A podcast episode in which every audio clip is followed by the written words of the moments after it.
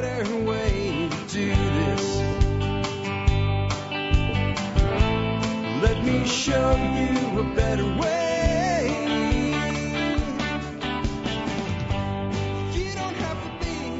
Well, hi, folks. This is Jack Spirko with another edition of the Survival Podcast. As always, one man's view of the changing world, the changing times, and the things we can all do to live a better life if times get tough or even if they don't. Today is Monday, February the 28th, 2022, last day of the month. Two months of 2022 are gone. That means once March is gone, the first quarter of the year is gone. Are you working on your liberty, freedom, and independence? I hope so, because as I've always said, independence and liberty are not on a sliding scale. You either go forward or you go backwards. Those are your two choices. If you're not advancing, life is pushing you back. And with the inflation rates we're seeing right now and all the things going on in the world, that's more true than it's ever been. I got a lot of great stuff for you today. Before we tell you what that is and drop into the live stream for today, which was a great live stream, uh, let's go ahead and take care of our two sponsors of the day. Sponsor day number one today is Western Botanicals. Western Botanicals is a really amazing company. I've been working with Western Botanicals going on 10 years now. Uh, they're, they're just an awesome organization to work with. They have just about everything you can think of in the world of herbals.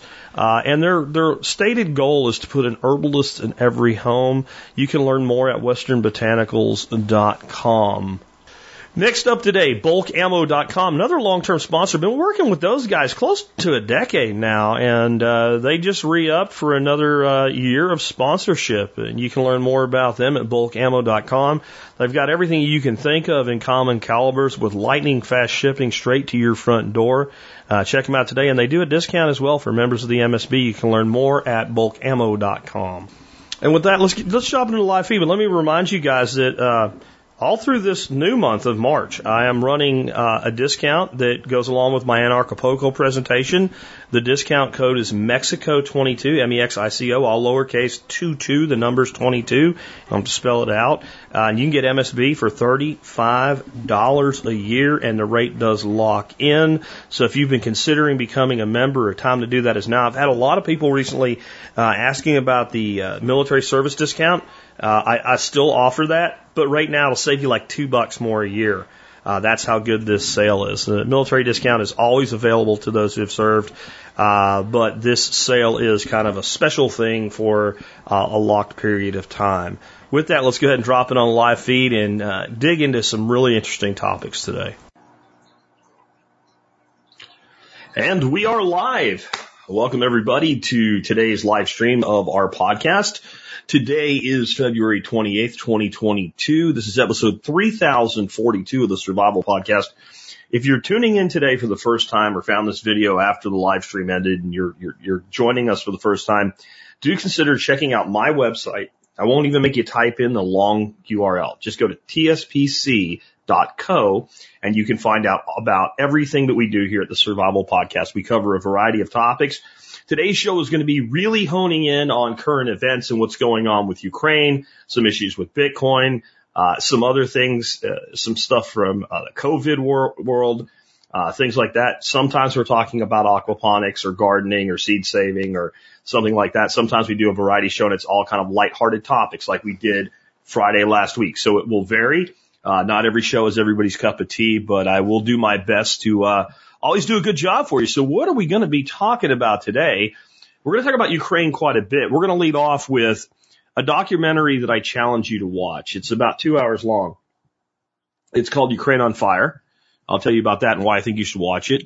I'm also going to tell you about some, you know, actual investigative journalism that went on, you know, even several years ago, like 2018 about what was going on in Ukraine and how no one seemed to care.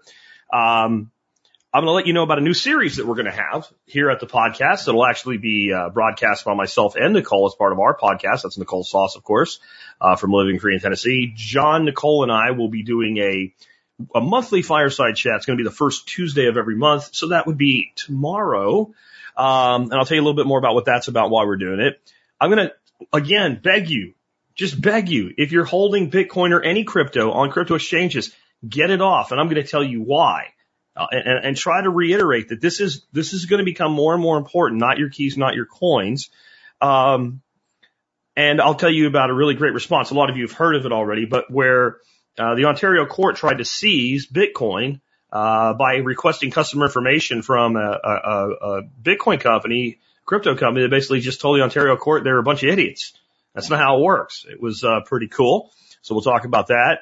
Um, the American Freedom Convoys are rolling, but there's some things that we need to be aware of. There's already a pretty big split between what the convoys, plural, plan to do. There's at least two, and they're taking different approaches, and that's good and bad. I'm going to show you a little clip of one of the convoys rolling. The entire video is about two minutes long. I'm only going to show you like the end of it. Because the end of it is, is it builds up going across the country is where you really start to see the impact of what's coming here. We'll talk about how that might affect you. Um, we have a, a, new Supreme Court uh, nominee, Ketanji Brown Jackson. I don't think she should be a, a Supreme Court judge. Not because she's liberal. Not because she was picked because of the color of her skin. I'll tell you why. And it's, it's actually a real problem to put somebody on the Supreme Court that has this problem. Now I'm non-political, but I would like us to like at least pretend that we're following our own rules in this country.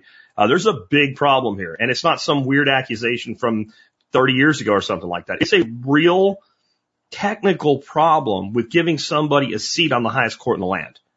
And, and, and it shouldn't happen from this alone. Um, I'm also going to talk about why we may soon, soon see a truce between Ukraine um, and Russia, and why that may not, uh, big may. I, I, I always I give you facts, I give you opinions, and I give you maybes, which are just kind of like opinions that I'm not even sure of.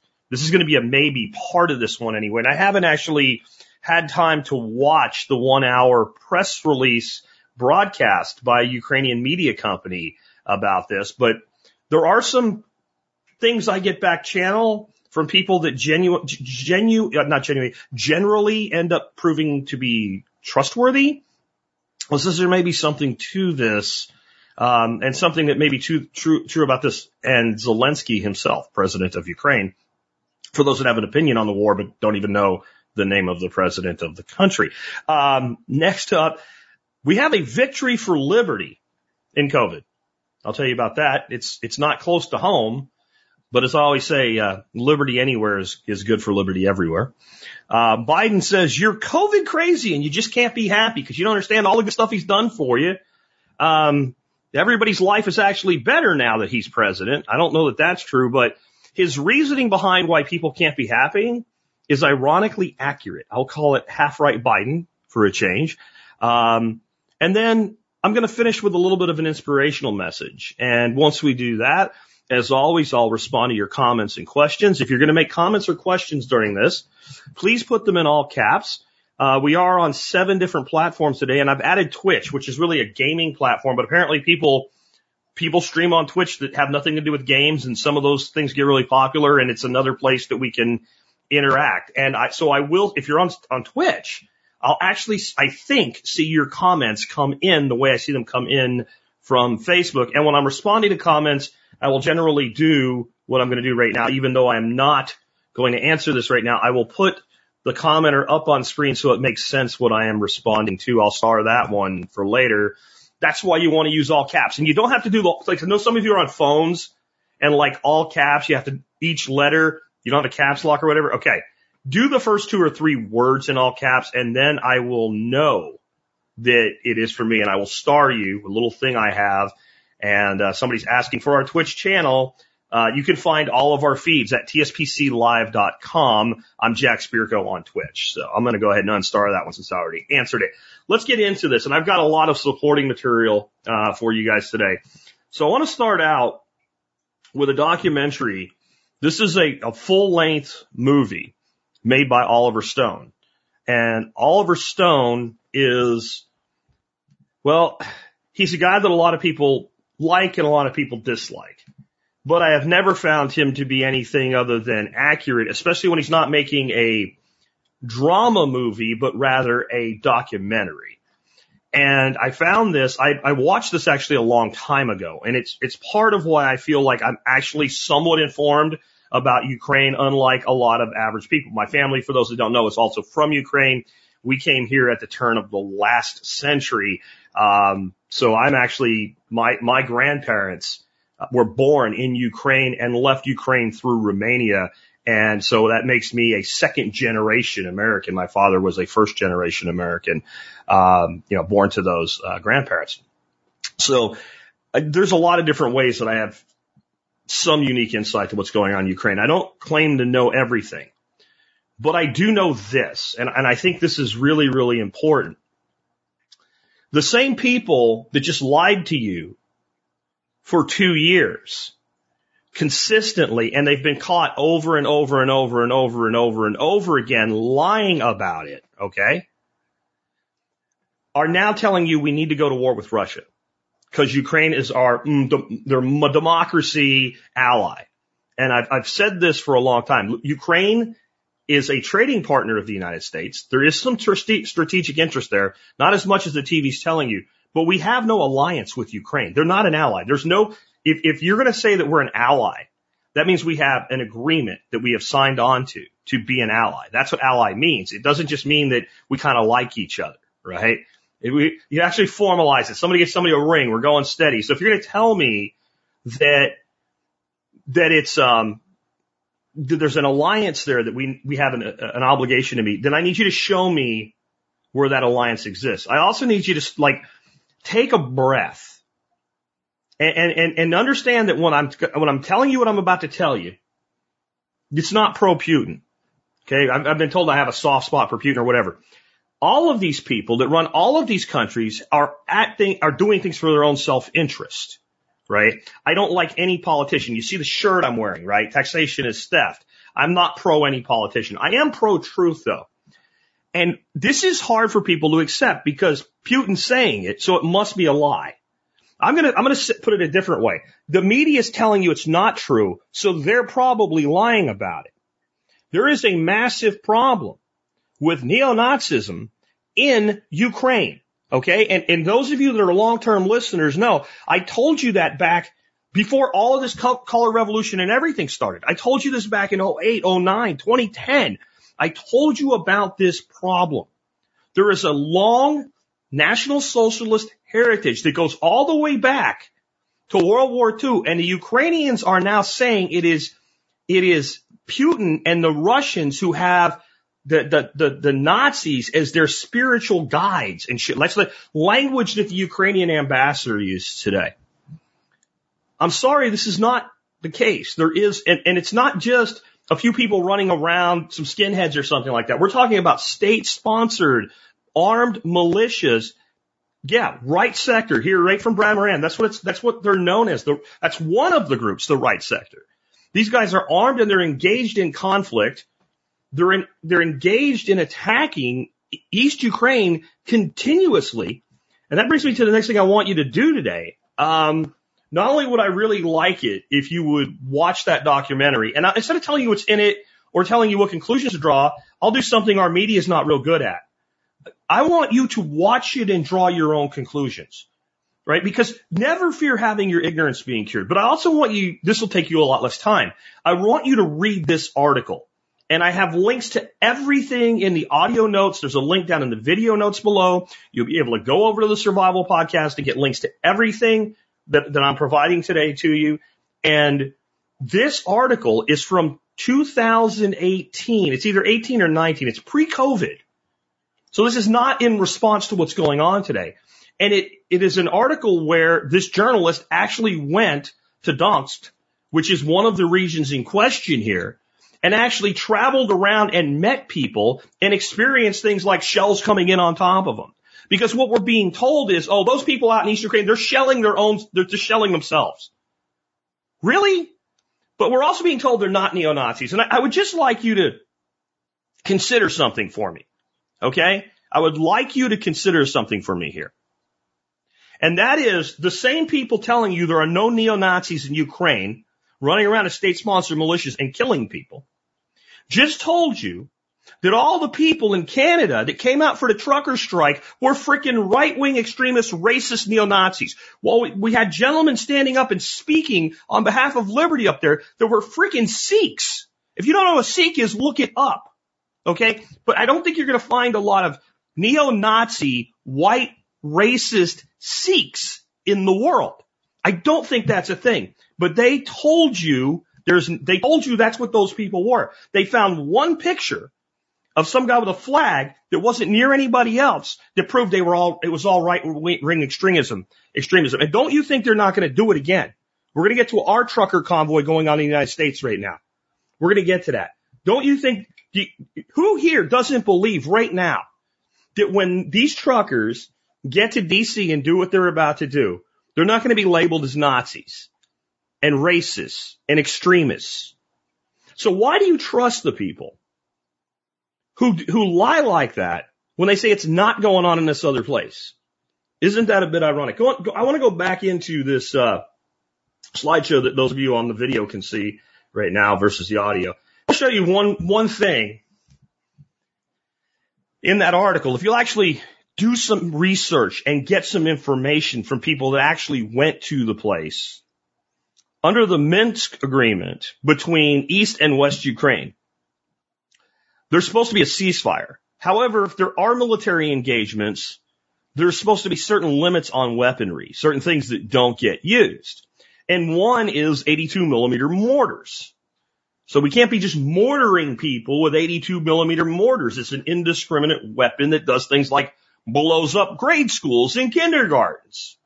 Okay? That's what it does. What you're looking at there, and again, you can go verify this article for yourself and go read. Again, this was published way before all the shit that's going on is going on right now. That man is holding an 82 millimeter mortar. I guess it didn't go off. It was a defective one and it's attached to an RPG uh, basically uh, rocket engine.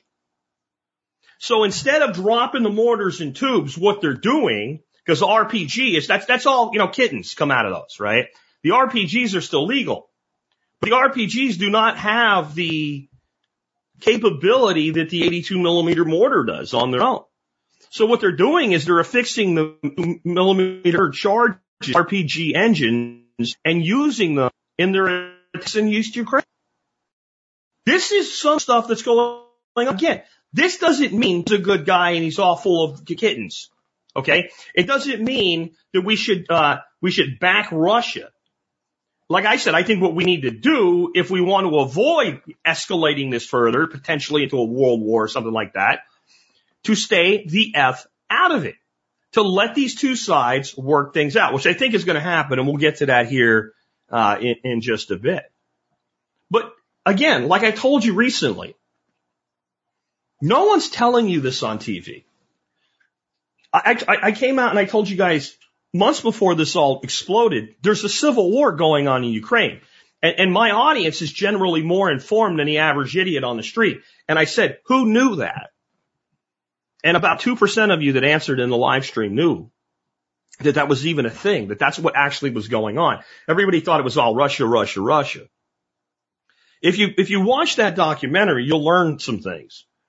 You'll learn that the further east you go in Ukraine, the more support there is for Russia. And the reason is because the people that live there are Russian.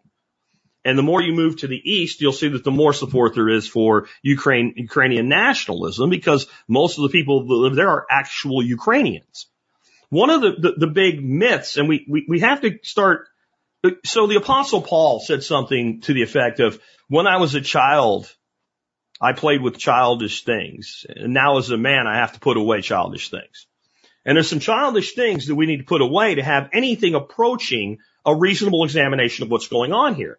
And one of those childish things is the black hat, white hat mythology of our childhood. I, I grew up in the 1970s and 80s half of TV and movies were the bad guy versus the good guy. The good guy was always clearly the good guy. The bad guy was always clearly the bad guy. And sooner or later, the bad guy always lost. That's the, the fable of childhood. It's a beautiful, it's a beautiful story when you're a kid, except you now you realize they use, they use it to program you.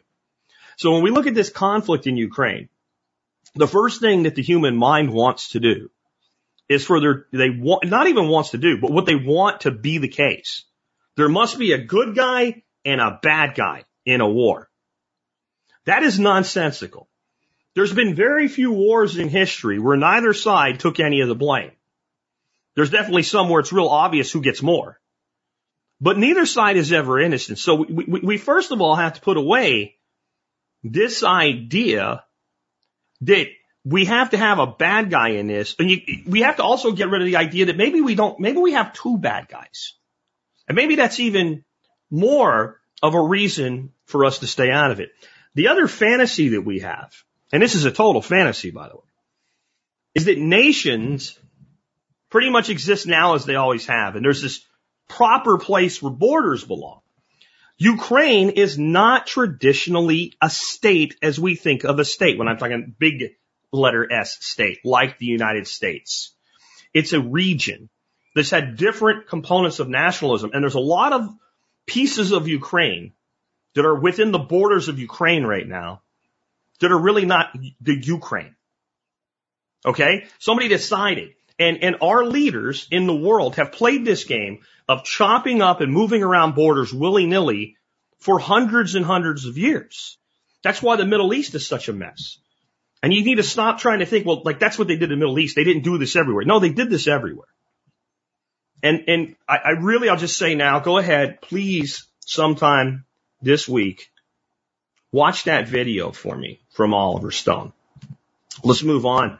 Um, I did want to include this little gem that I found today for those that can't see it. It's a world map and, uh, it says four colors on it. And green is basically United States, Canada, uh, Western Europe and Australia and New Zealand. And it, it's, this is a key for how it gets covered by the media. 24 hour coverage, celebrity songs, flag filters, and lit up monuments in the green zone. Then we got the yellow zone. It's South America, Mexico, the Caribbean islands, Greenland, Asia, Asia, Russia, and, you know, like Singapore and Malaysia, Japan, right? Nobody wants to be sad all day when there's a tragedy there. Then they got basically Northern Africa and the Middle East in brown. And that says a hopeless situation, just pray. And they have like everything from, from the most northern part of Africa all the way down to the tip of Africa literally do not care. And this is why some of you don't understand what those of us who are, who are speaking out right now are trying to say. Again, we're not picking a side in a conflict where both sides are probably wrong. What we're saying is, and I'm going to sound kind of like a dick here for a minute. And some of you it doesn't apply to and you know it doesn't apply to you. So I don't mind you being pissed off at me if I'm speaking to you and it applies to you. If it doesn't apply to you, don't let this, don't let this anger you when you hear me say it. But so many of us have been telling you for years about the United States dropping bombs all over the world. I challenge you to go back and just from 1900 forward, look at how many years that the United States took military action outside of our own borders from 1900 to 2022. And since the advent of the ability to actually drop bombs, say World War II forward, look how many bombs we dropped every year on sovereign nations. I'd like you to think about the fact that we told you that we were killing Iraqi civilians in a war over weapons of mass destruction that didn't exist, and you didn't care that there's a, a conservative estimate of the number of Iraqis killed in, in Iraq by the United States and our bombs between the first and second Gulf Wars is about a half a million. These are not military casualties, but you didn't give a fuck. You didn't care. It was in the brown part of the map and us, it was us doing it. So it's okay. We dropped bombs in, in Central Africa last week and nobody told you and you didn't care. And so, surely some of those bombs have killed innocent people. It's not that what you're hearing coming out of Ukraine isn't true. It's not that it's not terrifying for people who don't want any part of a war to be in the middle of a war fought by elites who gain from it. But I'm telling you, we do it more than any other country in the modern world, but it's all okay when we do it. We, you didn't care. You didn't give two fucks. It didn't matter to you because the TV said it was okay because we were doing it. The same people right now chanting for war with Russia, which is fucking insane. These same people convinced you at one time, you or your parents or your grandparents, depending on how old you are, that it was really important for us to take a side in the war between Iraq and Iran. How'd that work out? These are the same people that put Osama bin Laden on the CIA's payroll. That's not conspiracy talk. You can go look it up for yourself. These are the same people that lied us into that war in Iraq after we made Hussein an ally and funded his war against the Iranians for weapons of mass destruction that didn't exist. These are the same people that spilled U.S. blood and treasure for 20 years in Afghanistan and then left behind hundreds of millions of dollars worth of weaponry to the enemy that we went there to dislodge. And I could keep going. See, the thing is, all of the curl, pearl clutching and pleading and oh, we have to do something and look at the awful things that Russia's doing. They really, well, to many of us, they fall on deaf ears with us. We've told you about this, but this map, this shows how the average person has perceived this. And you notice all the places that aren't green on the map, well, they're all the places that we typically drop our bombs. So don't think that because somebody tells you that you don't have all the information that that means immediately they're backing the other side. Don't, don't think that. But I want you to picture yourself, if you're going to have an opinion about something like a fucking war, like this is grown ass adult topic here, okay? This isn't something to just mouth off stupidly about. If the only information you have is what you're told by CNN or Fox News, or by our politicians here in the United States, you're basically a judge in a divorce court. And mom and dad are coming in to give you their side of the divorce. And you pick one, you listen to them, you believe everything that they say. You don't let the other side appeal to anything. And then you render your decision based on one side. That's what most of you are doing right now, including in my own community. I see it. One of the most frustrating things for me is the, is the chicken hawkism. All the people calling for war, you're not going to sacrifice anything. At least you, you, you don't think you are. It's easy to call for people to risk their lives when you're not the one being called. And if you've never served, you've probably never really given serious thought to what that means. If you have, especially in the Army or the Marine Corps, you probably have thought about it a little bit more deeply. Because even if you served in mostly peacetime, you always knew there was a day that you could get the order and you'd be called on to kill somebody and potentially be killed. And it causes you to think a little bit more. And those of you running your mouth right now about World War III, World War III, if you never did a duck and cover drill in frickin' grade school, shut the fuck up. Because you have no idea what you're talking about. This is a fucking joke compared to some of the shit that we went through in the 60s, 70s, and 80s with tensions with the USSR and the, and the United States of America. This is not worth going to war over. Doesn't mean we won't, because we do have stupid people in power, but really relax a little bit. Next up, I wanted a quick announcement here. Um, most of you are familiar with Nicole Sauce. Many of you are familiar with John Willis. I'm not wearing one of his shirts today, but all my cool shirts, a lot of them come from John.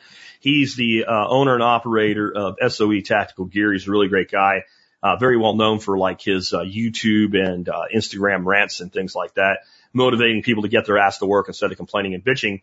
And uh, Nicole's been doing some uh, live feed videos with him. They reached out to me and they said, "Would you do a once a month, agreed upon, you know, chat with us?" on live stream. And I said, well, can I use it on my podcast? So it knocks my podcast out for the day. And of course they were like, sure. So Nicole's going to run as a podcast. I'm going to run as a podcast. Uh, but this is something that is, uh, that's coming soon, as in tomorrow. We will be doing our first one of these tomorrow officially. And, uh, there's a little promo for it up on the screen. Um, next, I want to talk to you guys that have cryptocurrency here for a minute. We're going to bounce around a bit from here on instead of just do one thing because I think it's important that we do that. There right now is what you call an undercurrent, where everybody knows something's about to happen when it, in the world of cryptocurrency. And everybody seems to have a feeling about this. This is, uh, it's actually palpable. You can actually feel it in the discussions that are going on. And it has a lot to do with Canada and what I have up on the screen for you right now. And I'm hoping that's going to make the case for you as to why you need to listen to me here. But the globalists are coming for your Bitcoin. Here's the good news. They can only get it if you're stupid. If you're not stupid, they don't get it. You always hear these things, you know, Bitcoin was hacked or Bitcoin was seized. No. No, accounts are hacked. Accounts are seized on exchanges. People that are stupid and they store their Bitcoin on a cloud server with Amazon Web Services, they lose out. They don't get to control their money. But they're coming and they're going to regulate the on and off ramps between fiat and Bitcoin and other cryptocurrencies. They're going to do that. We all know that. The good news is again, most of the time it won't matter. The problem is when you fall on the wrong radar and somebody decides they're going to lock your accounts, they will lock every account they can get to. And that will include a Coinbase account. That will include a, a Bittrex account, account, et cetera. That will include any exchange that you can be looked up and found to be a customer of. They will send them a letter and they will say, Hey, lock this dude's shit and give us his records. And those companies are going to do it because they're required by law to comply. They may fight a little bit for you, but they fight a little bit when it's like, uh, like Bitcoin, uh, like, like a Coinbase did when they asked for everybody's records for two years. They fought that. But if they ask for Bill Smith's freaking records, they're going to get Bill Smith's records. If they say lock up Bill Smith's shit, they're going to do it. So what happened in Canada is an Ontario court attempting to cut the protesters and truckers off from funding sent a letter to Nunchuk, which is a crypto wallet service that was used for fundraising uh, for the truckers, and they wanted information about the people that sent it there. They wanted the funds locked up, etc. And this is the exact response that Nunchuk sent the Ontario court. Nunchuk is a self-custodial, collaborative multi-sig Bitcoin wallet. We are a software provider, not a custodial financial intermediary. The company wrote, our software is free to use. It allows people to eliminate single points of failure and store Bitcoin in the safest way possible while preserving privacy. We do not hold any keys, therefore we cannot freeze our users' assets we cannot prevent them from being moved. We do not have the knowledge of their existence, nature, value, and location of our users' assets. This is by design. Please look up how self-custody and private keys work. When the Canadian dollar becomes worthless, we will be here to serve you too. A thinly veiled suggestion that Canada's use of financial institutions to wage war on dissent isn't likely to engender faith in the national banking system.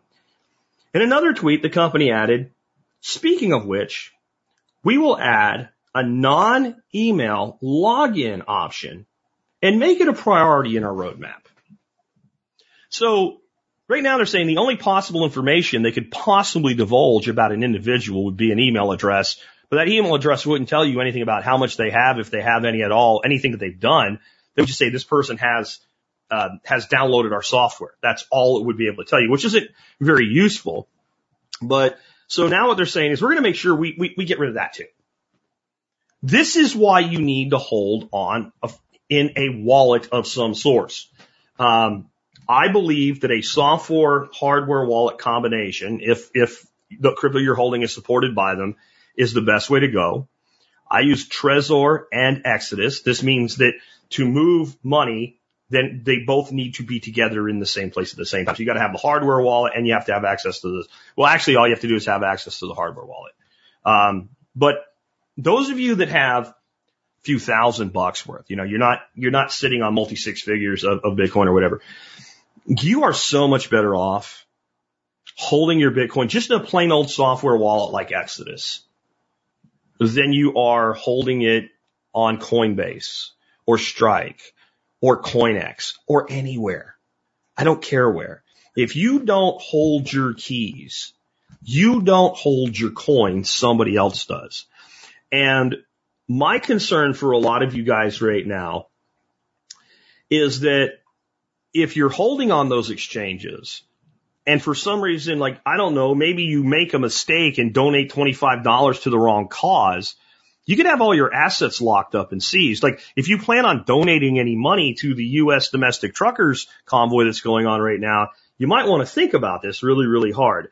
But it's, this is one of those things now. It's like everybody knows this is coming. I do want to talk about the U, U.S. domestic uh, truckers convoy next though.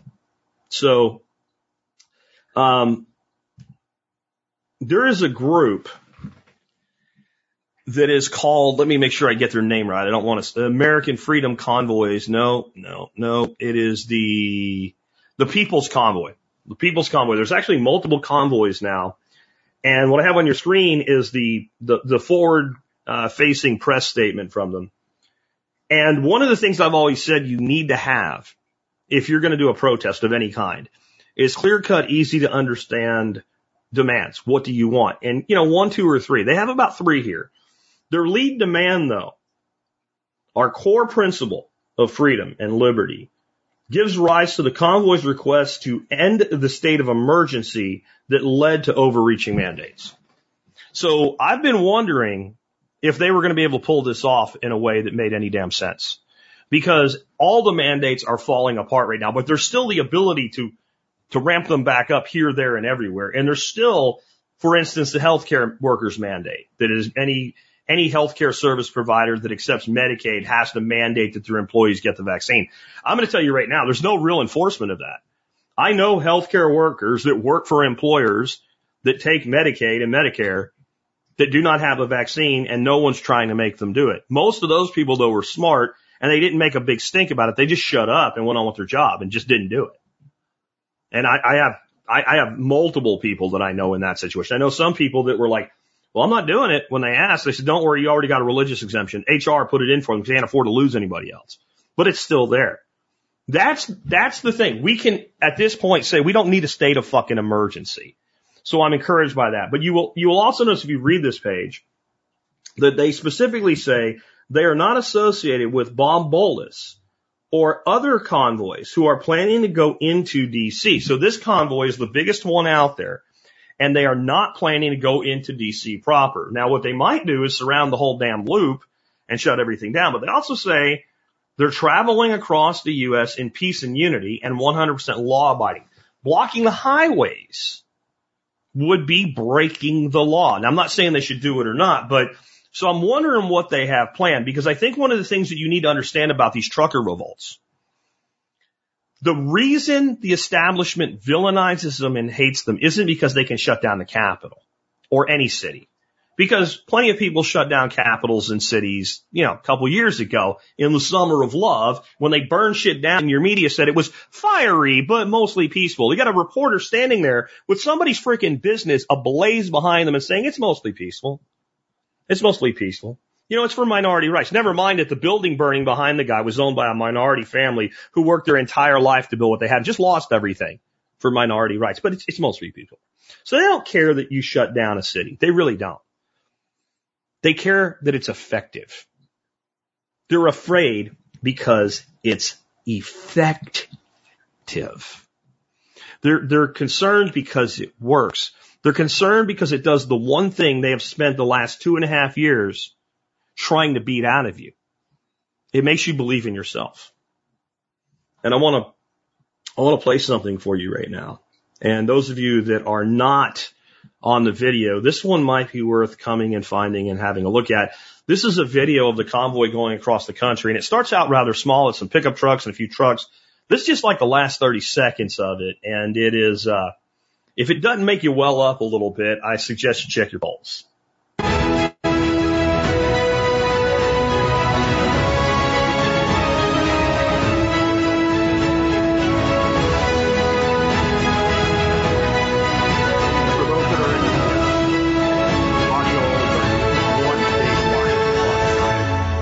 Buses as well.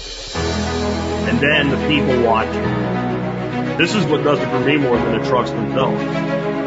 Regular people, everyday people, in a, footbridge across a highway that is just stacked, elbow to shoulder, arm to arm, all the way across and wrapped around the highway. People coming out in support because they believe. This, this is a danger for tyrants. They don't care about violent protests. Violent protests are easy to shut down. That's why they always try to turn them into violent, even if they're not. That's one of the things that you, you'll, you'll learn about Ukraine. If you go look at what happened there in 2013 and 2014, the provocateurs that were trained operatives came in and turned peaceful protests into riots and into bloodshed and then blamed the police for it. That that's actually what happened in Ukraine. Kind of the opposite of what happened here in the United States, right? Um, just that's so uh, I'm hearing that uh, Thomas can barely hear me. So you guys let me know if it's just him or maybe it was just during the uh, the video rolling there because there's some delay.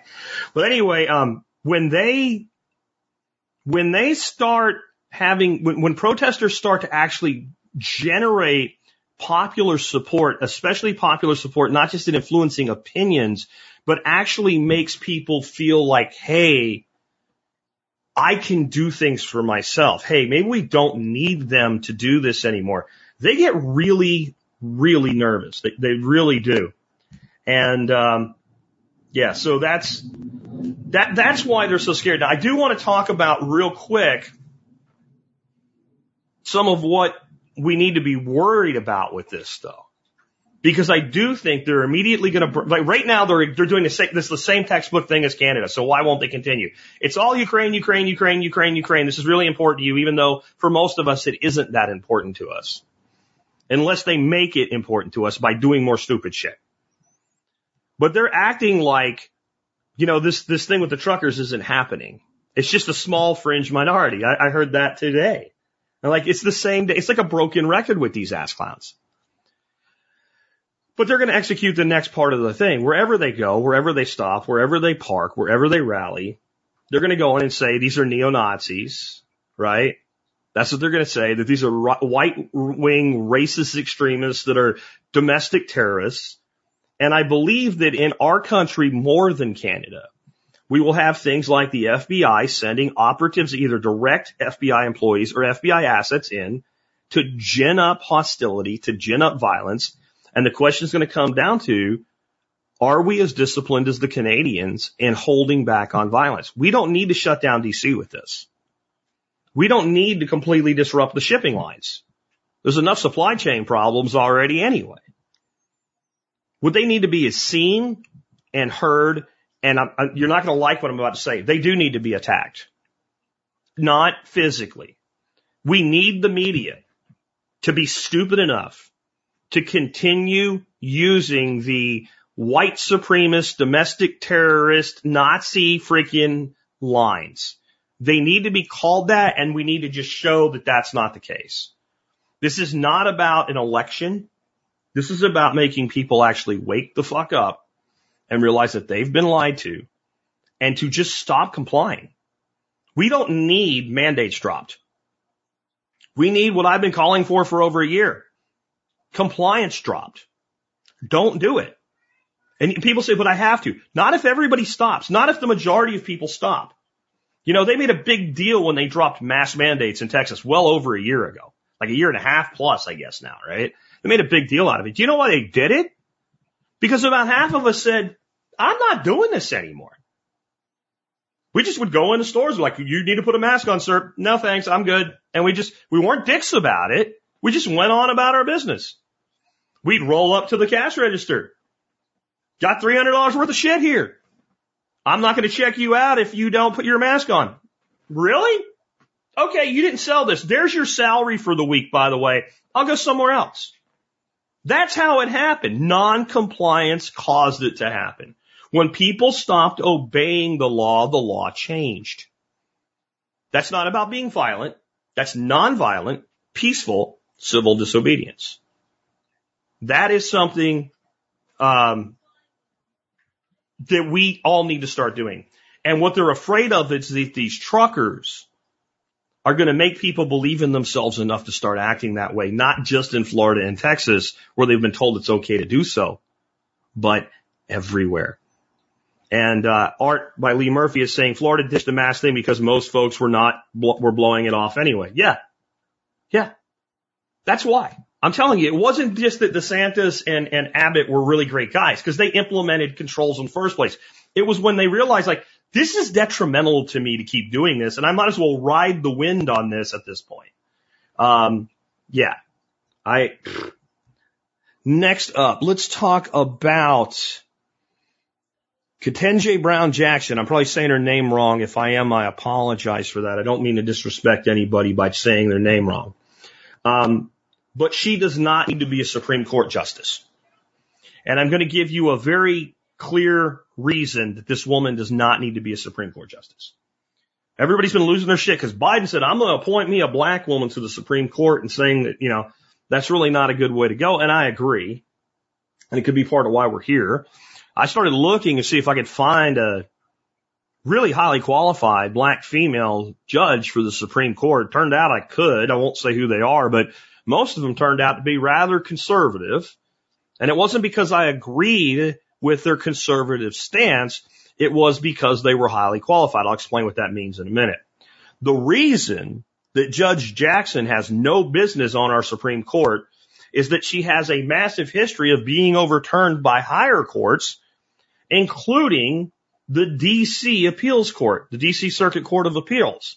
Okay, I want to point something out that some of you maybe are not aware of. The DC Circuit Court of Appeals is one of the most liberal appeals courts in the country.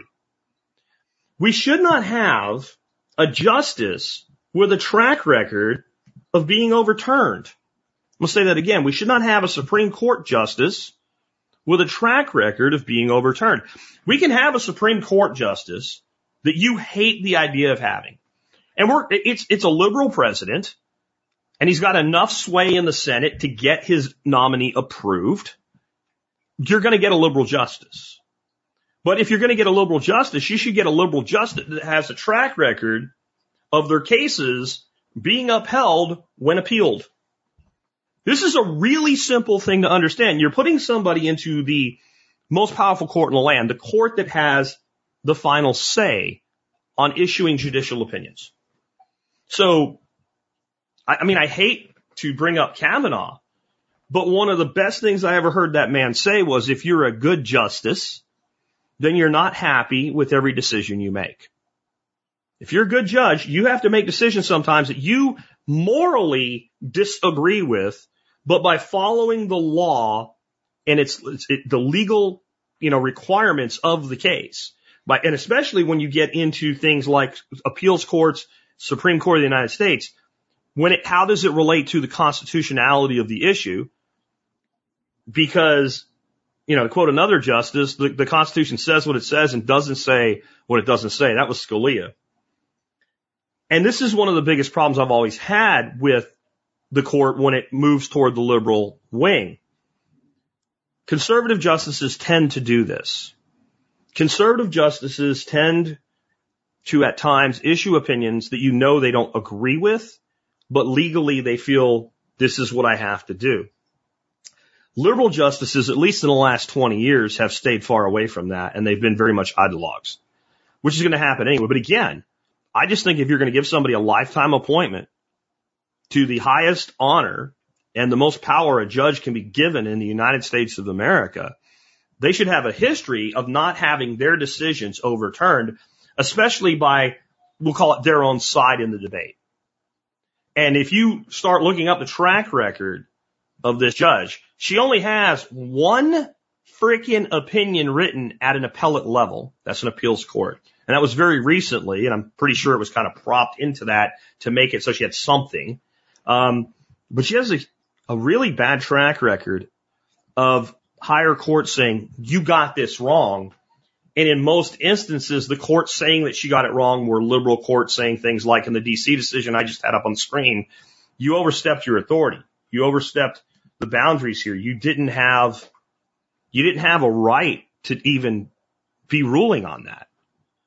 When that comes from a DC court of appeals, I'm just going to say like, you probably don't have a really high level candidate for the highest court in the land. It just doesn't make sense. Next up, I want to talk about how if we do get a truce in Ukraine and Russia, there is some potential that a lot of the stuff that we heard about Biden and the Biden family might come out at a level where it can't be capped anymore, though I, I'm skeptical of this. What I have up on the screen for you right now is a Ukrainian news agency. They did a press conference. It was over an hour. Massive Ukraine press release exposes entire Biden crime family. I'm going to tell you, I didn't watch this yet. I watched a couple minutes of the very beginning of it and it wasn't, there was nothing huge in that first couple of minutes. I didn't have time today. This was like a last minute addition to the show. Um, it's all in subtitles because it's done in Ukrainian because people in, in other countries actually speak languages other than English. I, I know that's shocking to some people. Um, but this looks pretty bombshell. But there's something else going on right now.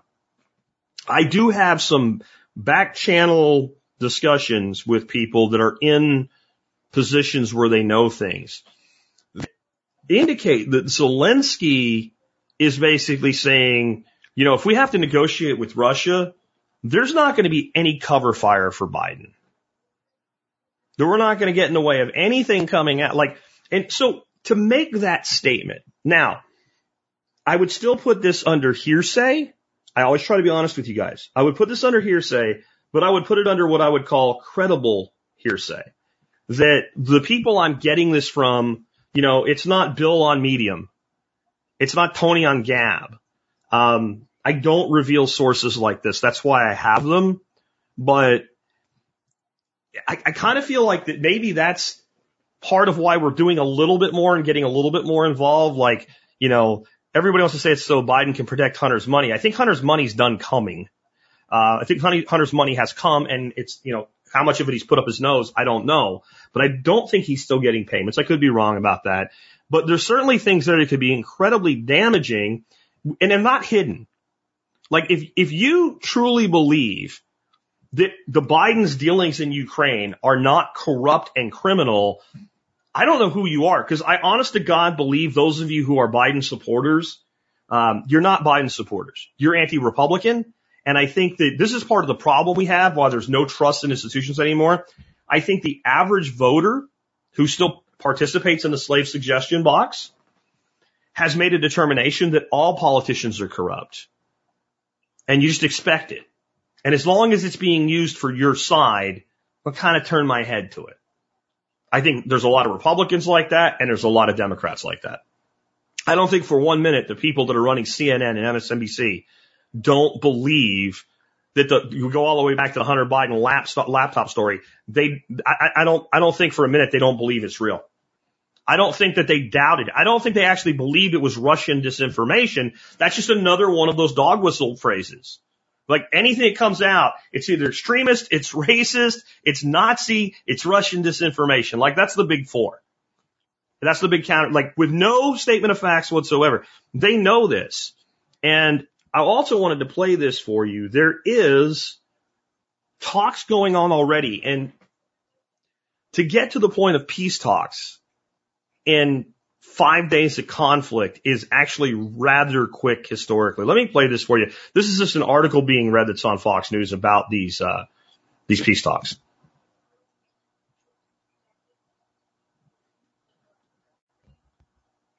A delegation of Ukrainian officials arrived near the Pripyat River Monday on a helicopter to begin peace talks with their Russian counterparts. Ukrainian President Volodymyr Zelensky, who will remain in Kiev during the peace talks, told UK Prime Minister Boris Johnson on a call Sunday that the next 24 hours will be crucial for his country, according to a Downing Street spokesperson. The talks come after Russian forces reportedly captured two small cities in southeastern Ukraine, according to Russian Defense Ministry spokesman Igor Konashenkov. The Russian armed forces have taken control of Berdyansk and Enerhodar, Konashenkov said at a press briefing Monday. Belarus is also expected to send troops into Ukraine as soon as Monday to fight alongside Russian forces, according to a senior U.S. intelligence official. Monday marks the fifth day of fighting between nations since Russia invaded Ukraine last week. Ukrainian fighters have maintained control of the capital of Kiev. The mayor of Kiev, Vitaly Klitschko, praised the patriotic residents of the city and said he is unshaken despite Russian forces trying to gain control of the city. We show our character, our knowledge, our values, the mayor said. To be honest, we don't have 100% control. We built this territorial defense system in a short amount of time, but these are patriotic people. Ukraine's second largest city, Kharkiv, was bombarded with shelling from rocket launchers on Monday, reportedly resulting in dozens killed and hundreds injured. Kharkiv has just been massively shelled with Grad multiple rocket launchers. Dozens of dead and hundreds of wounded. This horror must be seen by the whole world. Death to the occupiers. Anton Gerashchenko, advisor to the Minister of Internal Affairs of Ukraine, wrote on his Facebook page on Monday.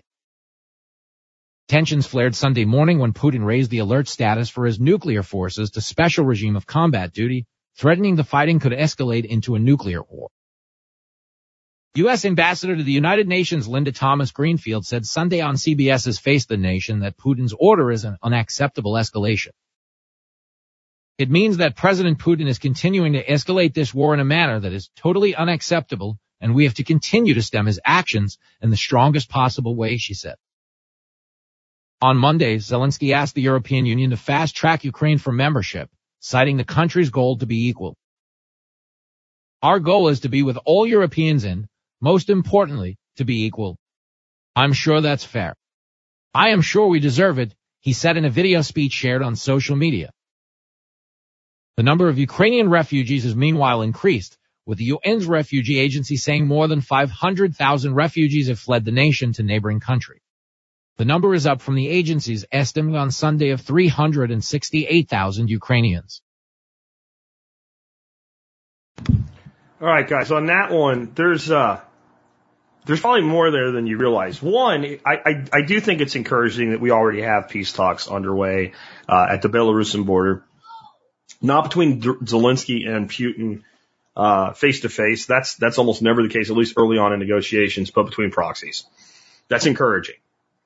And I think, as I said, you, you're you're going to get a Russian occupation in eastern Ukraine. Putin's not going to do all this and then just walk away completely. Like they're going to say that these satellite republics, breakaway republics, you know, um, separatists. Have, have, you noticed that too in our media? They're separatists. They're separatists. And, and how many people are like, yeah, we got to get Putin. And then you say, are you for Texas seceding from the Union? You're like, yeah.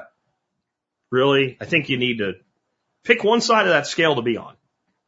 I don't think you can have those two pit positions at the same time right? They're, they're separatists. They're, they're rebel scum, right? In the words of the empire, rebel scum, right? Because they want, they want self-determination.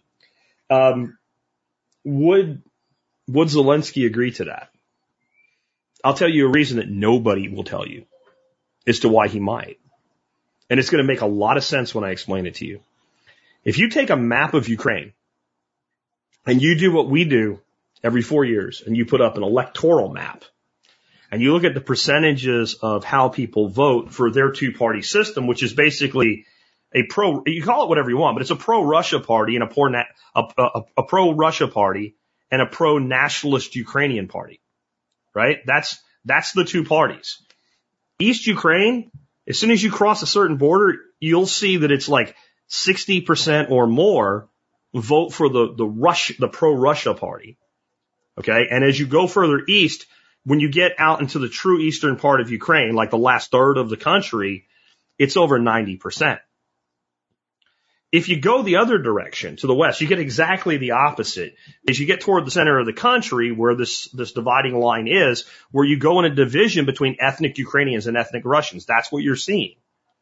You, you see it's like sway to the other side and it's like 60%, 70% pro Ukraine nationalist party. And as you go further west, it goes up over 90%. So if you're Zelensky and you want to keep your party in, in power and you simply let go of a few of these eastern provinces, which by the way, there's no real money coming out of. They're not where the wealth of Ukraine is. There are, there is some mining there and all, but it's not the overall wealth of Ukraine. What have you just done? Let's put it this way. Like those of you that think it'd be a good idea for Texas to leave the Union, if you live in Texas, I think this makes a lot of sense. What would that do to the presidential electoral map? That would, would that be beneficial to Republicans or Democrats if Texas left? We took all of our votes with us and we went away. Do you see how that works?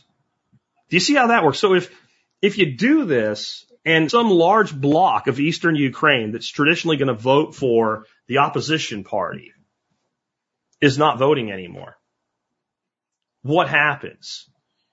You get national fervor, Ukraine for Ukrainians, and then you end up with this other place either being an occupied kind of limbo land, which I think is the worst case scenario. It ends up being its own small independent republic that will probably have really great relationships um, with Russia, or it ends up being absorbed like Crimea into the Russian Federation. And I'll tell you right now, Putin won't force it. If it goes that way, it will be put to a vote and you will get the same outcome you got in Crimea because all you have to do is look at past elections. Why would you force something? Why wouldn't you use the tool of democracy, in the words of Putin, if you already know you're going to win? And if you really believe in democracy, why would you oppose democracy just because you know you're going to lose? The whole thing is a freaking, it's just a pile of lies on both sides, by the way. I'm sure there's less neo-Nazism in Ukraine than Putin says. I'm sure there's a hell of a lot more than MSNBC says. When two worlds go to war, neither side is innocent. I won't tell you where that's from. You have to be kind of a real nerd to know where that's from. Anyway, um, yeah, I think that there is some real potential here um, for something to be worked out. Uh, let me uh, bring that back down for a second. Um, there's something else though that was in that. That again, no one will, you know, even the people that wrote the article on Fox News won't point out. The mayor of Kiev said, we don't have complete control. Yeah, no shit you don't. And there's something at play here that no one wants to admit. Everybody's making a big deal that Putin just didn't take everything and resistance is holding out, et cetera. And again, if you want to pick black hat, white hat, it's natural to always see your side as being victorious and what have you. And, and to believe propaganda like, uh, the 13, uh, Ukrainians on the, uh, naval installation that were told to lay down their arms uh, by the Russians. They told them to fuck off, and then the Russians murdered them. And it came out today that was all bullshit. That never happened. Um, whether they said to fuck off or not, I'm not sure, but they, we do know they're all still alive. So that didn't happen. And the freaking chicken hawks were screaming, better to die on your feet than live on your knees, right? But they're not the ones, you know, facing down like a freaking Russian special operations, uh, uh, unit or something like that. So there's a lot of bullshit there. But when they said they don't have complete control in these situations, historically, and probably more true now than in the past, the invader has the advantage. The invader can resupply. The invaded cannot. You, all these countries are talking about giving money to, to help Ukraine defend itself. What good is money if you can't buy anything with it? If you can't get anything with it? Um, they are going to basically squeeze Ukraine in a, in a siege like war. And basically you can, you can negotiate and lose something or you can hold out and possibly lose everything. And they don't have to take Ukraine or even make the people in power in Ukraine believe that all of Ukraine will fall to do that. Because the people that run Ukraine are power hungry bastards that our government and the NATO governments have put in place to make money with, and they don't want to lose power. So at the point that the current Ukrainian government begins to believe if we don't end this, we'll lose power, even if we don't lose the country, they have an incredible incentive to negotiate. That's not good or bad. It just is. I want to say one more thing about this too. Everybody was uh, on me before we started today about I was wrong that they did kick Russia out of SWIFT, and I said that they wouldn't because we need to buy their oil and gas. Well, turns out I'm not wrong yet anyway. Um, several uh, NATO powers have committed that they will remove cer- certain Russian banks from SWIFT. So they didn't actually do it. They said we're going to do it. And certain Russian banks. So what does that mean? It means not all of them. It means in the words of uh, a top U.S. official, we'll still be buying Russian oil and gas because, you know, we don't want it to be too hard on the American people. In other words, we don't want to get kicked out of office. Same thing, clinging to power. So we have forced the price of oil and gas up, and then we're using American dollars to buy oil and gas from Russia, which only makes Russia more economically strong. Again, they won't tell you any of this shit on the TV set. They'll never do it. Um, there's a lot in that article. Go read it. Again, it is on our, uh, it is on our website and you can look it up after the stream ends. Next up, how about some good news? New Zealand High Court ends Jacinda Ardern's vaccine mandate. It's a gross violation of human rights. So New Zealand finally found their balls. They finally did it. They, they, they finally figured out that maybe we shouldn't be letting people do this to us anymore. And I think this is a trend that is, that is happening, you know, throughout the world right now. That as we're seeing this facade fall down, more and more people are demanding that their governments either drop mandates or demanding that their court systems do what they should have done from the very beginning, which is uphold their own constitutions and their own rules of law. So I thought that was a, a good one that would make you feel a little bit better about things. Um, I also wanted to show you something that I think you're going to find really interesting and comical. And you might knee jerk react to it at first and say, that old dementia patient from the White House, he's wrong about everything. He's not wrong about everything here. He's not right either.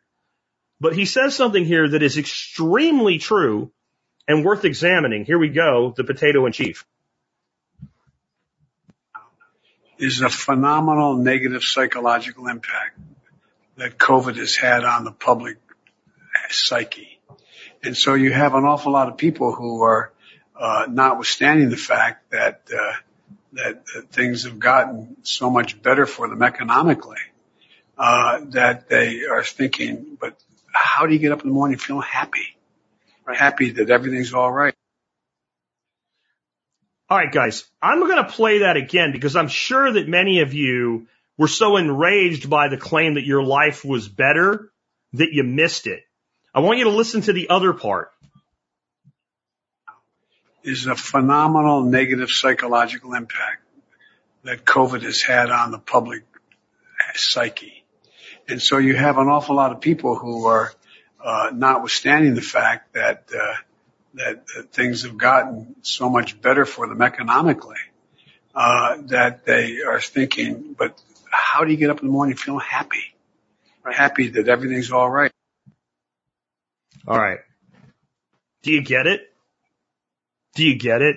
There's a profound psychological impact on our citizens from COVID that makes it difficult for them to get up and be happy, even if their life is basically good. Now, the whole idea that the average American's financial life is better now than it was before Biden took over is it, it requires a level of mathematical dyslexia and incompetence that we won't even go into.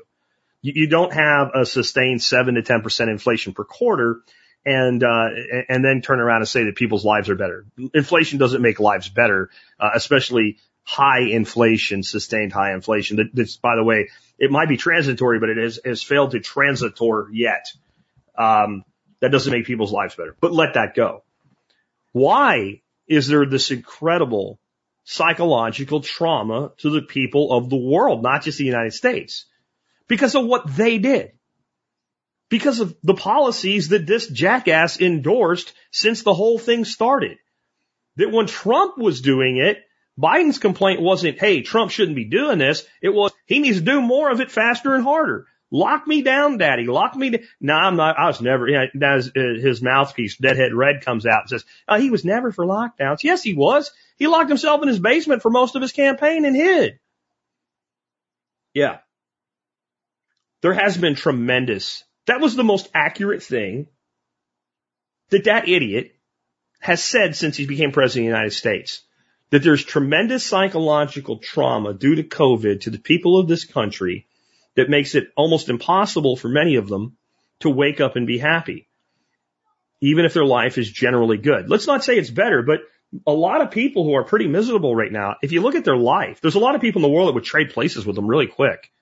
A lot of people in Ukraine you know, especially Eastern Ukraine right now would trade places with you, but you're not happy.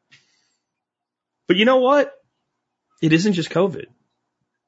How many of our young people have a view of the world, totally nihilistic view of the world, that it's not even worth it because we're all just going to die anyway?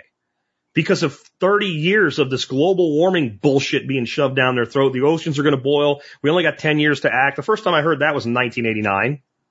If you can't do math because you took new math, 1989, 10 years would have been 1999. Then we had 10 years to act. Okay. That was 2009. And now we have 12, but two of them are gone according to uh, AOC. And, and, you can argue about it all you want, but you can't keep saying you got 10 years to act for 40 years and keep claiming that you're right. Right? What's the, what's, what's the line by Aaron Lewis? in the new song, get what you get. You can't keep telling lies and changing your story and expect the whole world to believe. Except apparently you can because how many people believe this? And this is, this is the real danger of this. That it is so easy to convince the average person that it's just not worth the effort And that is exactly how you in, install a tyranny over society. That's what you do. If you convince them it's not worth it, there's no chance. We're all going to die anyway. Going outside is dangerous. Showing your face to somebody is dangerous. Hugging somebody is dangerous. Going to church is dangerous. Going to school is dangerous. Just stay home and binge Netflix. It doesn't matter because the oceans are going to boil. All of this shit, it's designed to demoralize a society. Here you have one of the chief offenders of this demoralization pointing to the demoralization and saying, this is why, what he's basically saying is the reason people don't like me is because they're demoralized and they wouldn't like anybody. He's leaving out the part where, yeah, I'm a big part of why people feel that way. I've embraced every single bit of this nihilism. I've championed it all. I, have I've brought no hope to America. I've brought no inspiration to America whatsoever. I've basically told Americans they suck for being Americans and they need to make amends to the rest of the world for being Americans. And gee, they're not happy. I've endorsed the concept that we should lock people in their own homes who are perfectly healthy and require people to have passports to go places and travel where they have every right to travel with no paperwork whatsoever. And gee, they're miserable and that's why they don't like me. Like I said, he's more right than he's wrong. He's more right than he's wrong. The only thing he was wrong about in that whole thing, there's a lie of omission and a direct lie. The direct lie is that the financial lives of the average American are better today than when Joe Biden took over as president. That's, that's a demonstrable lie. All you need to do is look at prices versus wages to understand that's a lie because it was a, a specific claim. It wasn't their overall lives are better. It was they were financially better off. That's, that's a demonstrable lie. The lie of omission though is, and all the shit that caused it is partially, at least hugely my fault. That's a lie of omission there. So what do we do about all this, guys? You know, we've done plenty of episodes where we talk about what can be done. We talk about developing parallel economies and, you know, what if we got a network? What if we did a protest like this? What if everybody just didn't go to work, didn't do anything for a week? That might get their attention. I think all of those are fine ideas, but those all require that more than you act. This is how we deal with this shit. And I'm going to keep saying it. I'm going to keep saying it forever. I will never stop saying this until it stops being true. And I don't think it'll ever stop being true. Not in my lifetime anyway. You do the things that you can do and stop paying attention to and worrying about the things that you can't impact. Most of what we covered today was like looking at a weather report. Storm may or may not come. If it comes, this is what kind of storm we're going to have. Let's get ready for it. Once you've got that done, then you need to focus on your circle of control, even more than your circle of influence. The reason I dissect these topics the way that I do is because I believe that critical thinking is a skill that they've done everything they can to destroy in our country, and I think it's fucking wrong. And I'm fucking fed up with it. And I'll use anything that's going on that will get your attention long enough to make you think, to help you learn to think critically. To help you realize if you can't trust a source, on one thing, you can't trust a source on anything. That's a basic thing. Imagine you were married to somebody, right? And you, you start noticing that they're on their phone all the time. And like, if you go near them, they put it down and turn it off. Okay. And it turns out that they were sleeping around on you and that they were siphoning, and I don't care if it's the man or the woman in the marriage, right? Was siphoning money out of the bank account to the other party as well. And when you caught them, right, they, they, they completely fessed up. I said, yeah, yeah, it was going on. But they said, but it's over now and it'll never happen again. And then you, you find out something else looks like it happened. For instance, there was another person that they were sleeping around with a few years before that and that they had siphoned money off to that person. And they said, Oh, I didn't do that one. Would you believe them? Would you ever fully trust them ever again without at least verifying what they're saying? I, I submit to you that as bad as cheating on a partner in a marriage is, especially physically and financially, what your government and your mainstream media have done in the last two years is far more egregious. You have to be stupid. Okay? Not ignorant. Ignorant would be you didn't know. Ignorant is excusable. You have to be willfully stupid to trust Fox News, MSNBC, CNN, any mainstream media source. You have to be willfully and intentionally stupid right now to trust any of the big social media outlets. You have to be willingly and intentionally stupid right now to trust your government at all. It does not mean, it does not mean that they won't occasionally tell you the truth. You must first doubt, then research, then confirm or dissuade, and then form your own opinion. Which, by the way, should be what you do anyway. Period. This is what we should teach people. If we're going to have school, education, that should be what we teach people from the, once they're past how to write their letters and numbers and basic times tables, addition, subtraction, multiplication, and reading beyond C spot run, once we're there, everything we do in education should be, how do you know this is true? Not, hey, here's what happened. How do you know it's what happened? When we study history and they say, hey, you know, we won this war and we were totally justified in it. Really? How do you know that? If you're afraid of the question, you must be afraid of the answer. Who the fuck's afraid of a question unless they fear the answer? Why are they censoring questions, not answers? Right now, you can end up on a watch list for asking a question the wrong way. That's scary shit, guys. They'll tell you the truth and they'll tell you lies.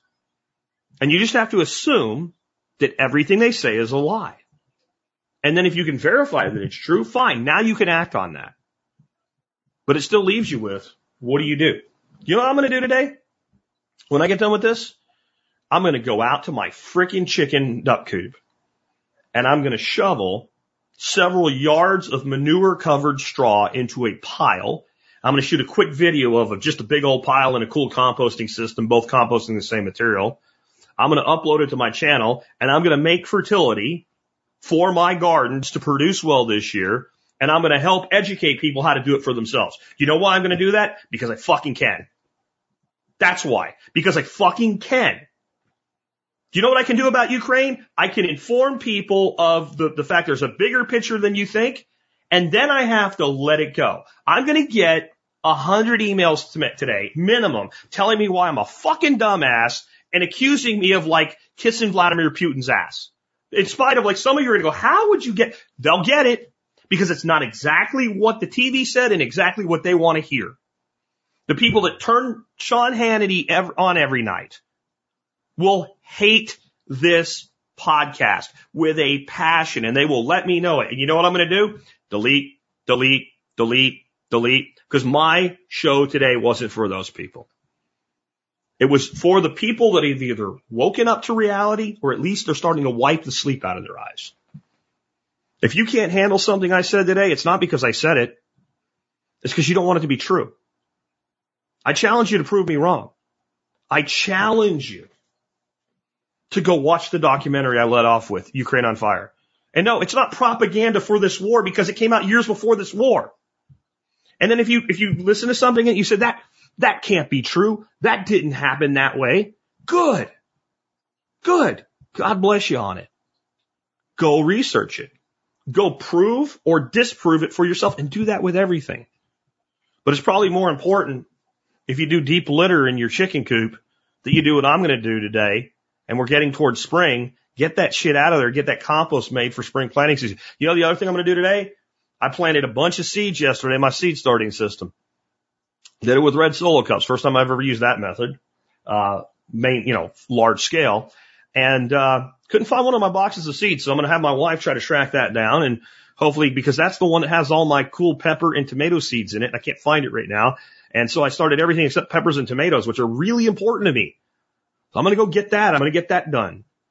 I'm working on a backyard aquatics course that's going to teach something that I, I, just don't believe is being taught. I think there's lots of aquaponics courses, uh, lots of hydroponics courses, and I think there's lots of information on how to big like big ponds, like 10th acre and up or two acre pond management ponds. You know what I'm not seeing? I'm not seeing people that do what I do, ponds that are 300 to, to 5,000 gallons and how to grow fish and food and create habitat and beauty and increase the value of your home. It's a huge ROI when you do the math on what a beautiful water garden's worth. And if you do it the smart, simple, low cost ways you can do yourself, what it will mean if you ever go to sell your home. And yet having it so the person that doesn't want it doesn't have to where it can just go away. Okay. You can get rid of it if you need to. That makes sense too. So I'm going to do that. That's more important in my opinion on Ukraine. That's more important in my opinion on Ukraine. It's more important than your opinion on Ukraine. We're going to need to build more ways to feed ourselves and our neighbors. We're going to need to build more systems of entrepreneurship and working with each other here. And it's great to think we should put together a network. We should put together a network. You know what makes you valuable to a network? Being a good fucking node in that network. You want to be in an entrepreneurial networking node, you better have an entrepreneurial thing that you're doing. You better have some value, or at least you better have money so you can buy shit. If you want to be part of a network and you just want to sit there like a dead node, nobody wants you. That's more important. That's what we all need to be doing right now. Again, I'll throw out if you would like me to respond to you. Um, please do your comment in all caps. I'm going to start going through some of the starred comments now. I got about nine of them. We're not going to go much longer. I got to get some, I got to get out there and get, get that, that coop cleaned out. Um, from Lanall, South Central region, how is your fallback land search going? So I have been looking for land. I've not found what I'm looking for. I'm not in a huge hurry for this.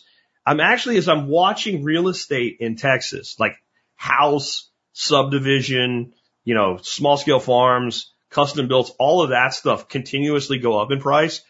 I, I'm continuing to watch a slide in raw land pricing. And I, I think part of it is that most of the raw land in Texas is not really good conventional agricultural land. And that's where the money's going in raw land or it's going into development land. So a lot of the money that had been competing for straight up raw land is now going other places. And I'm watching those prices fall. And that's making me less in a hurry to act. So when I find the right place, um, I will definitely pick it up. Plant propagations, Putin strategy seems terrible. Multiple fronts, spread out the forces. Your thoughts on strategy? Uh, the strategy, which I did kind of cover, is I think it looks like a terrible strategy. If if you're thinking I want to just take the country over, and this is what I said, he's not going to invade Ukraine. And when I say that, what I'm talking about is roll through and take it all. If you don't think that Russia has the military capability to take every major city in Ukraine in a day, you don't have any idea how much military power Russia has compared to Ukraine. You know, they keep talking about we sell them javelins or whatever. That's going to get your ass tore up is what it's going to do. You can take a tank out with it. What happens when the, uh, the jets come in to support the tanks though? And you're there with this freaking shoulder fired munition. Um, the, the, the, the, deal here is to, I think what he wants to do is bring Zelensky and his government to the negotiating table. And what, what Putin wants is a pledge of neutrality from Ukraine. Now you can see the globalists don't like this. So that was also in the piece that I covered on the peace talks. So you notice that this idea that Ukraine should be part of NATO just kind of evaporated like a fart in the wind. Everybody is Ukraine, NATO, Ukraine should be in NATO, NATO, NATO, NATO, NATO. And then like this war starts and it's like NATO's like, it's gone, right? Except for NATO went on alert for Russia, but like we're not getting involved in Ukraine. Um, yeah, but now what does Ukraine want? EU membership. I don't know that that's going to fly with the Russians because it's almost the same as then joining NATO because now you have basically you're becoming a member state in the EU. It's kind of like becoming Florida if Florida wasn't a state already. It's not quite as tight as it is here in the United States, but it's a lot like that. That's an interesting little change there. Now, Ukraine has expressed interest in that before. That's a middle way. I, I, I don't know. But I think what Putin wants is he wants to occupy eastern Ukraine. He either wants it to be its own republic or become part of the Russian Federation. And he wants a buffer on his land border with Ukraine because Ukraine is a powder keg. And I think if you look at it that way, it makes a lot of sense because if he really did the blitzkrieg like they're making it like he did, like Hitler did in Poland, They would take everything like that. They really would. And again, it, it won't, whatever holdouts there were, it wouldn't take long. Now, I'm not talking about nobody's going to snipe you from the trees. I'm not talking about no guerrillas, no resistance. I'm talking about controlling the apparatus of government. And I found it interesting that they're making such a big deal out of it. Putin's hitting their water supply. He's hitting their bridges and their infrastructure. That's what you do in war. That's what we do in war. Again, I'm not making, I'm not making apologies on his behalf. But what do you think they're going to bomb? Empty fields? What, what do you think you bomb in a war? Well, they're, they're attacking key infrastructure. They're attacking water plants. They're attacking communications. It's exactly what we did in Iraq. It's exactly, we said it was surgical when we did it, but now it's, it's, it's, you know, it's just, it's a war crime when Russia does it. Make no mistake, it's a war crime. It's just a war crime when we do it too. It's amazing that another country will do the exact playbook that this country does. And then we'll say, look how evil they are. Look how good we are. Um, plant propagation. I read the article. Why would the Russian side fire back at the Ukrainians? Why wouldn't the Russian uh, fire? I guess he's talking about the one where they said to fuck off, right? They had these because there was like 13 of them, and it probably didn't happen, right? Or if it did, you know, it might have been. You, you, there are there is communications on the battlefield between the enemy and the superior, uh, you know, the, the two enemy sides. And when one's in a superior position, they've got the other side surrounded, and there's no one for where for them to go. Not everything's like the Battle of Bulge with one response nuts and then they fight back. Sometimes it's like, are you are you, are you guys sure about this? Because uh, maybe you're not aware of, of of of how surrounded and how fucked you are. So that I don't know how that worked out, but um, it, it's turned out flat out that that was a lie, and it makes me think of another lie Another big lie. I believed it. A long time ago, I was a soldier in the United States Army Airborne. I joined the Army at 17. I didn't do it just because my home life sucked. I believed. I believed in my country. Like most people join the military do, especially if you join the Army or the Marine Corps. Right? It's not just a fucking job, right? And that whole, it's not a job, it's an adventure. Bullshit. It's a commitment. And to be 17 and willing to, and knowingly signing away a lot of your freedom and liberty, you got to believe in it. And then on my 18th birthday, August 2nd, 1990, Iraq invaded Kuwait. And it never really was a big deal in the end. My life was never in any real risk or anything, but your mind immediately goes, Hey, shit, this just got real. And I remember when there were reports that the Iraqi army went into Kuwaiti hospitals and threw little babies in the streets so that they could take the incubators because the Iraqis didn't have enough incubators for their own hospitals. So they just threw these Kuwaiti babies, these helpless infants in the street. And that ran on U.S. media. That ran on our mainstream media, the most trusted name in news, CNN, right? It ran there. And my blood boiled.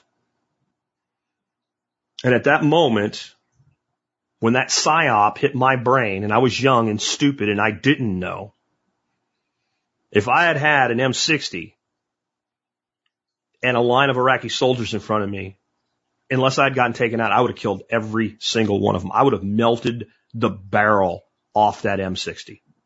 That's how infuriated I was. And it came out that it was all a lie. And that our government knew they were lying when they said it.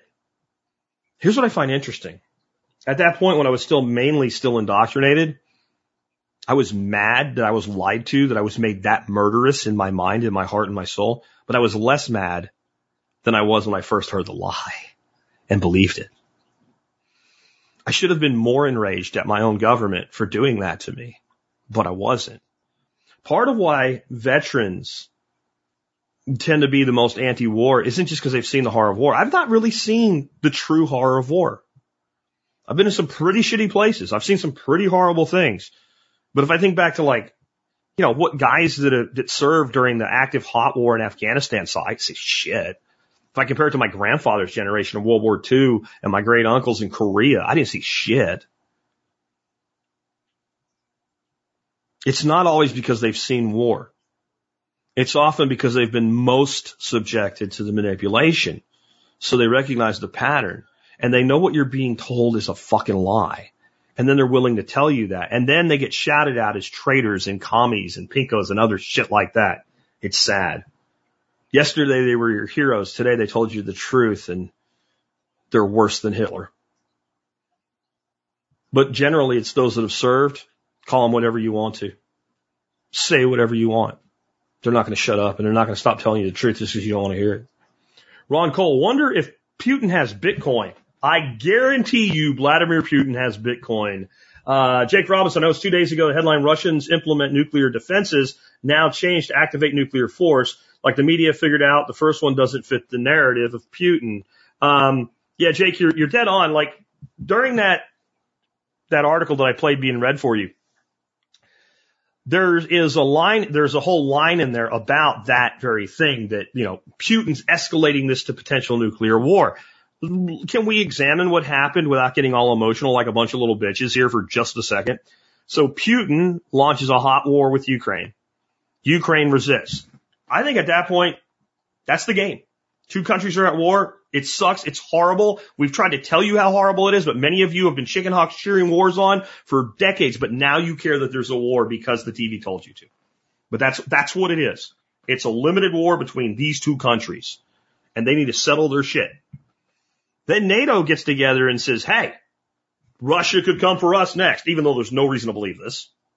So let's unify NATO put NATO on alert and raise the scales on our side to NATO on full alert. Let's mobilize troops. Let's put tro- more troops in Poland. Let's put, you know, let's start moving U.S. troops and NATO troops all around and gathering our forces surrounding Ukraine as a policy of containment. And, and Putin says, well, shit, maybe they're going to come for me. So he puts his nuclear forces on alert. Basically, hey, we need to be ready in case these assholes launch a strike on us. And then he is doing an unacceptable, you know, uh, raising of the stakes and unacceptable. What the hell are you talking about? Like, you don't think our side was on alert before his, that's literally, we watched the timeline play out. But yeah, we gotta make it, we gotta make it, yeah. We gotta make it fit the narrative. Um, Benyoba says Ukraine will empty out. EU is considering a three-year work visa to all refugees from Ukraine. If this really happens, Ukrainians will take the opportunity to move and work in the EU in droves. Possibly. You know, the question is, will they still be able to vote? Because that that tips the scales the other way from what I said earlier, doesn't it? If East Ukraine either joins Russia or becomes its own republic and leaves, then, then your West Ukrainian government has basically lifetime control of society forever because they'll never lose because it is that one sided at that point. Now it might bifurcate into, at that point, it might bifurcate into something more like Democrats and Republicans. But right now, the political opposition in Ukraine is straight down the middle of the region and it's pro Russia and pro nationalist Ukrainian. That's what it is. So it, it, it, would do that. The other thing is, so Ukraine right now has said if you are a male, and I think it's like 16 to 60, you can't leave. So they're, they're, they're pointing guns at their own people and they're letting the women and children leave. You know, that's, that's male privilege. And, and Ukrainians, as you can see, are white, right? So that's your white male privilege. You have to stay and die. You can't leave. Women and children first.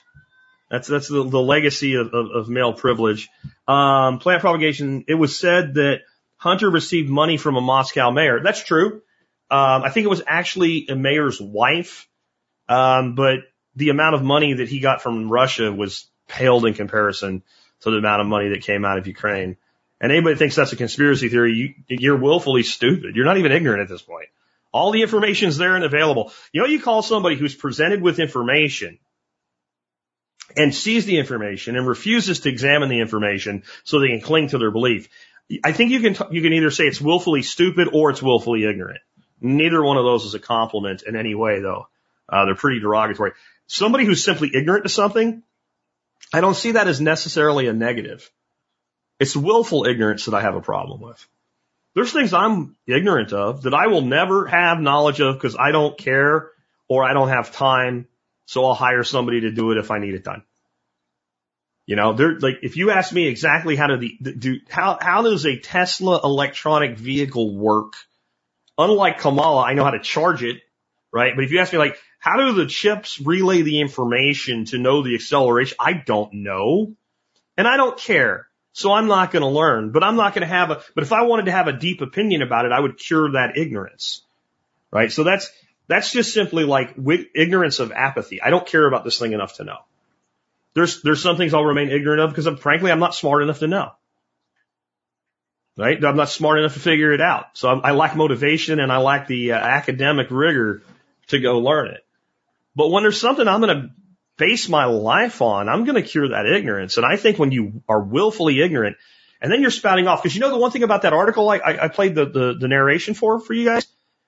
Go look that fucking thing up and go read the comments and realize that since it's Fox News, most of those people in those comments are Republicans. And they're calling for Putin's blood. They're calling for war. It's like they can't get into a war fast enough. You know, my comments on veterans before notwithstanding, these are people that have never seen the horrors of war. You don't look at the horrors of war and then beg for more of it unless you're a freaking sociopath. Uh, DJ says, hi Jack, just sold our home. How would you protect 800,000 cash during these times? Bitcoin? Um, I wouldn't put all my eggs in any basket, not even the Bitcoin one. Michael Saylor would tell you, put it all in Bitcoin and give yourself a coma and wake up in 10 years and you'll be a multi-billionaire or something like that. I don't know. I'd put some of it in Bitcoin and I would get it off the fucking exchange the second that I did. All right. I would do that really, really quickly.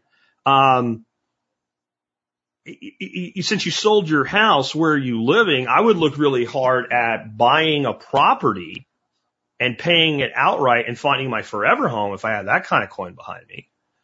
Um, and I would tell you that holding land is one of the most secure forms of assets that you can put into asset protection. Your biggest issue ever is going to be property taxes. With that kind of money, you could probably set up a trust that at least partially paid your property taxes forever with some form of annuity and not ever run out of money.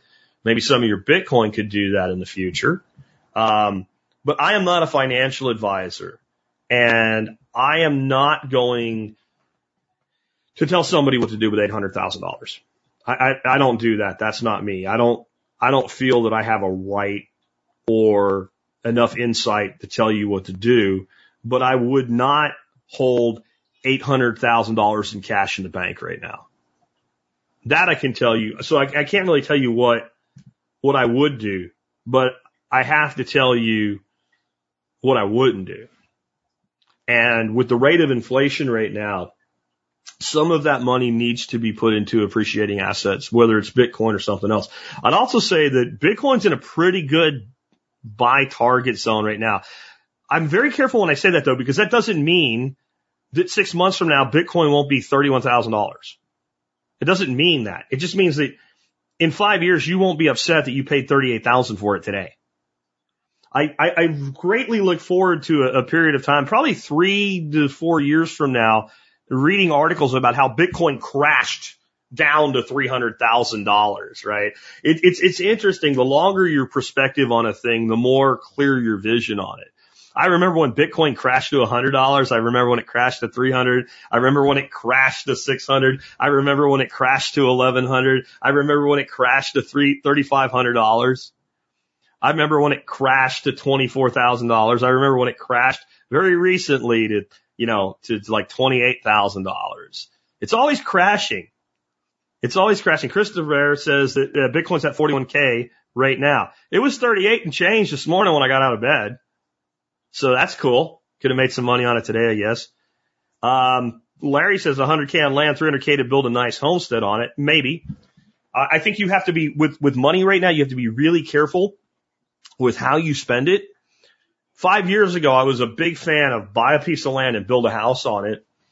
Right now, if you can find a house that's that's structurally sound, that you can slowly make better over time, I, I think you're better off that way than raw land if you want to live there permanently because it's so expensive to build. And I don't know when we're going to rein in the cost of materials.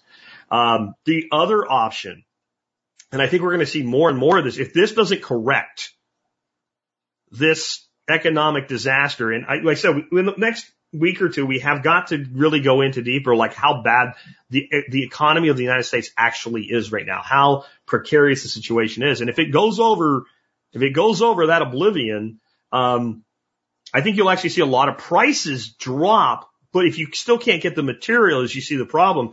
So I think one of the things you're going to see, and I think this is going to be a really good thing for permaculture, because permaculture is really good. This, there you go, buy a home and a sawmill. That's where I was going. Uh, Mart Hale that's exactly where I was going. You know, I think about like what Ben Falk did up in Vermont. He's in the uh, Mad River Valley. He bought a land with a lot of great timber on it. It had an existing home. He lived in the home just long enough to get the framework of what he calls his studio, which is really a beautiful timber frame home. And it wasn't done, but it was livable. And then he immediately started renting out the house and the rental on the house paid the entire mortgage on the property. And I think a lot of people think because Ben's well known in permaculture, he makes a ton of money on permaculture. And I think he's done better and better over the years. But at the time he built his homestead, he wasn't making much money. You don't make that much money running two PDCs a year, guys. It looks like a lot of money to you when you're paying to go, but by the time you feed everybody and take care of everybody and teach everybody and bring in assistant instructors and all, you know, you're lucky if you make 10 grand. That's not horrible money for two weeks worth work. I can make more than that doing a lot of run of the mill jobs though. And if you only do two of those years, 20 grand a year, it's not a lot to live on. But what he did is he brought in sawmills and used the existing infrastructure, the existing timber. And as he cleared the land that he actually wanted to farm, he used that specific timber to build his home. And he, when I was there years ago, it was done and he still had a huge pile of, of milled lumber sitting there for other projects to do. And I think that's going to be something that a lot of people are going to be doing is moving in on things like this. Uh, Lily Farm Food says sawmill truck loader mini X. Yeah. By the way, you know, Ben had a mini X. It's how he kept all his neighbors happy. So they had a private road and when did these big workshops, you'd have all these students coming in. It was no big deal, but you know how people are. I mean, all those people are coming in and out. They're going to mess our road up. We have to pay to maintain that road. He's like, I got a mini X. I'll do all the maintenance. It wasn't that big a road. It was a couple hundred yards. He's like, I'll do all the maintenance every year. You don't have to worry about anything. I'll take care of it. And everybody just shut up and went back to living their lives, you know? I, I think that's actually probably another thing that we need to do a show on pretty soon. And I'm going to wrap up here because we're at an hour and 40 minutes. We need to do a show on exactly that. How do we pick the right piece of land to develop into a self-sustainable, whether it's on grid or off grid homestead for the least amount of money possible out of pocket. So how, you know, if you build a timber frame home from rough sawn lumber on your property, odds are that it, it's going to be a home you could never afford to buy the materials to build. Just some thoughts. Uh, thank you to all of you guys who are out there today with us. I hope you guys that tuned in on t- Twitch enjoyed it. I'm going to have to figure out like, does the video get saved and whatever, but I think it's a good platform. I was able to interact with some of you guys on there. Um, again, we're on multiple platforms. We're on Facebook, we're on YouTube, we're on Twitch, we're on Twitter, we're on Flote, we're on Odysee, and we're on Rumble. You can consume the content anywhere you want to. You can also get with us on the audio side. Um, we get a pretty good turnout for video, but I am new to video. I've only been doing it about six months like this.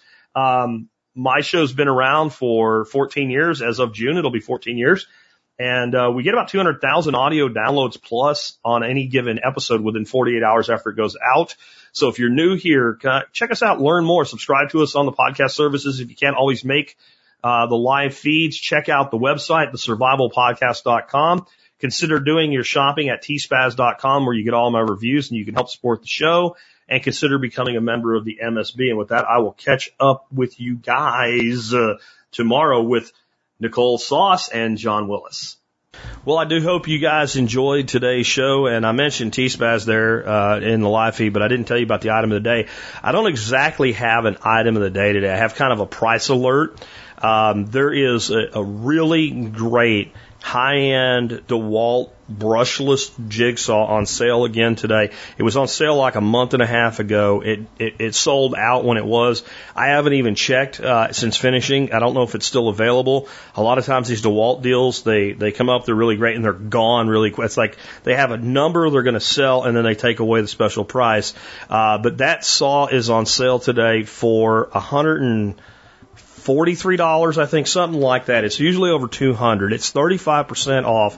I think the savings come out to about 80 bucks if I remember right on it. I own that saw it, and it was for like many of y'all one of the last tools in like my full set of cordless power tools because a jigsaw is something you don't use all the time, but when you need it, it's really nice to have it. And uh, I had thought about buying the cheaper non-brushless one with as little as I use it, and just about the time I was going to pull the trigger, that one went on sale. And I, I always keep an eye on that. I keep a pricing alert up on that particular saw because it does go on sale quite regularly. It just usually doesn't make it more than about a day and it's gone. So if you've been wanting to add a jigsaw and you're on the DeWalt platform, today would be a good day to do it if it's still available. Uh, otherwise, remember, no matter what you buy, as long as you start at tspaz.com, you help us out. With that, let's go ahead and wrap up. Hope you guys enjoyed it. Please tune in tomorrow for my fireside chat with Nicole Awesome Sauce. John Willis and me will be talking about kind of the state of everything. And again, that will become a regular feature the first Tuesday of every month. Keep bringing you down. Are they gonna bail you out or just run you around? They said you should have a house the American way. A dollar down, a dollar a month, and you'll never have to pay. There's a better way to do me show you a better way.